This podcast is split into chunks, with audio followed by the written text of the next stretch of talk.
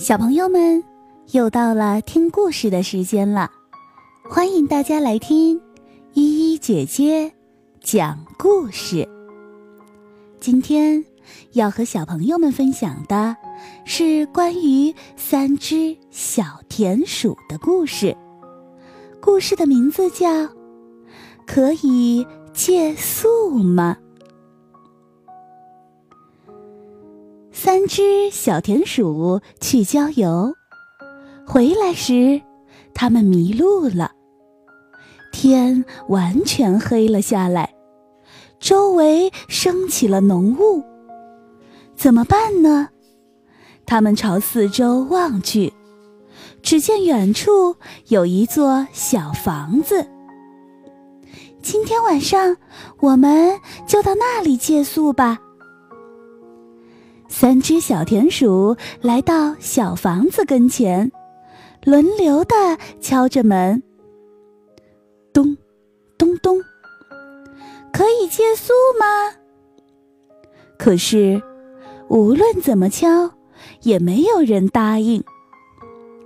他们轻轻地推开门，朝里面望去，房子里一个人也没有。这到底是谁的家呢？随便闯进别人的家里不太好吧？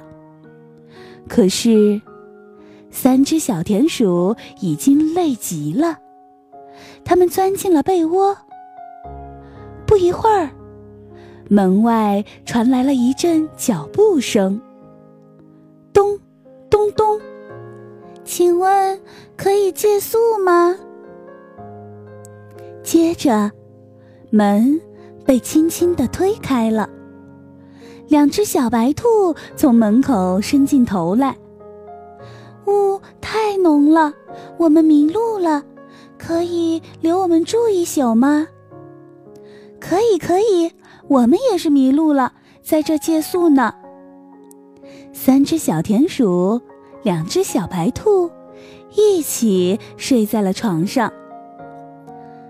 这时，房门外传来了一阵脚步声，咚，咚咚。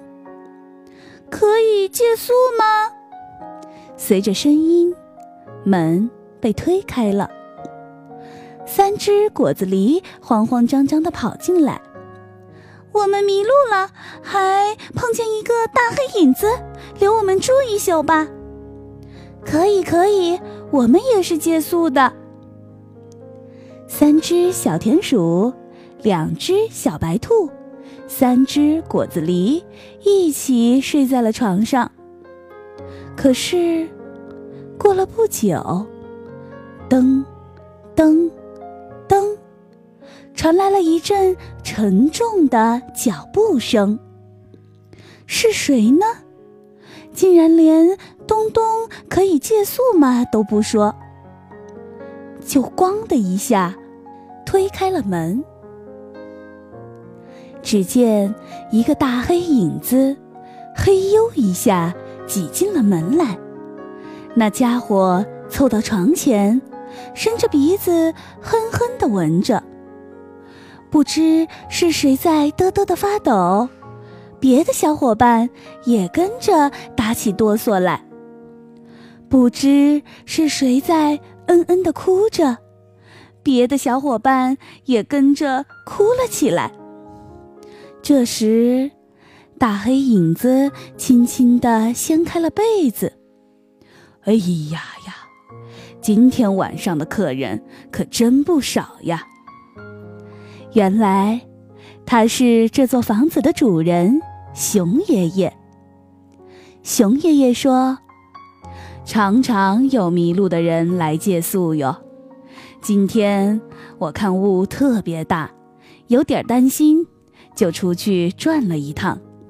来吧，大家来吃点东西，暖暖身子，在我这舒舒服服的住一宿吧。”熊爷爷说着，给每一个人盛了一碗番茄炖牛肉。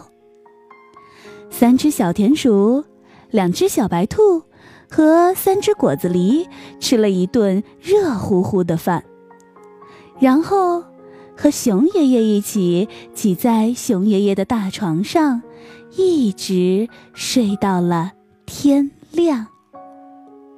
小朋友们，今天的故事就到这里了，我们明天再见。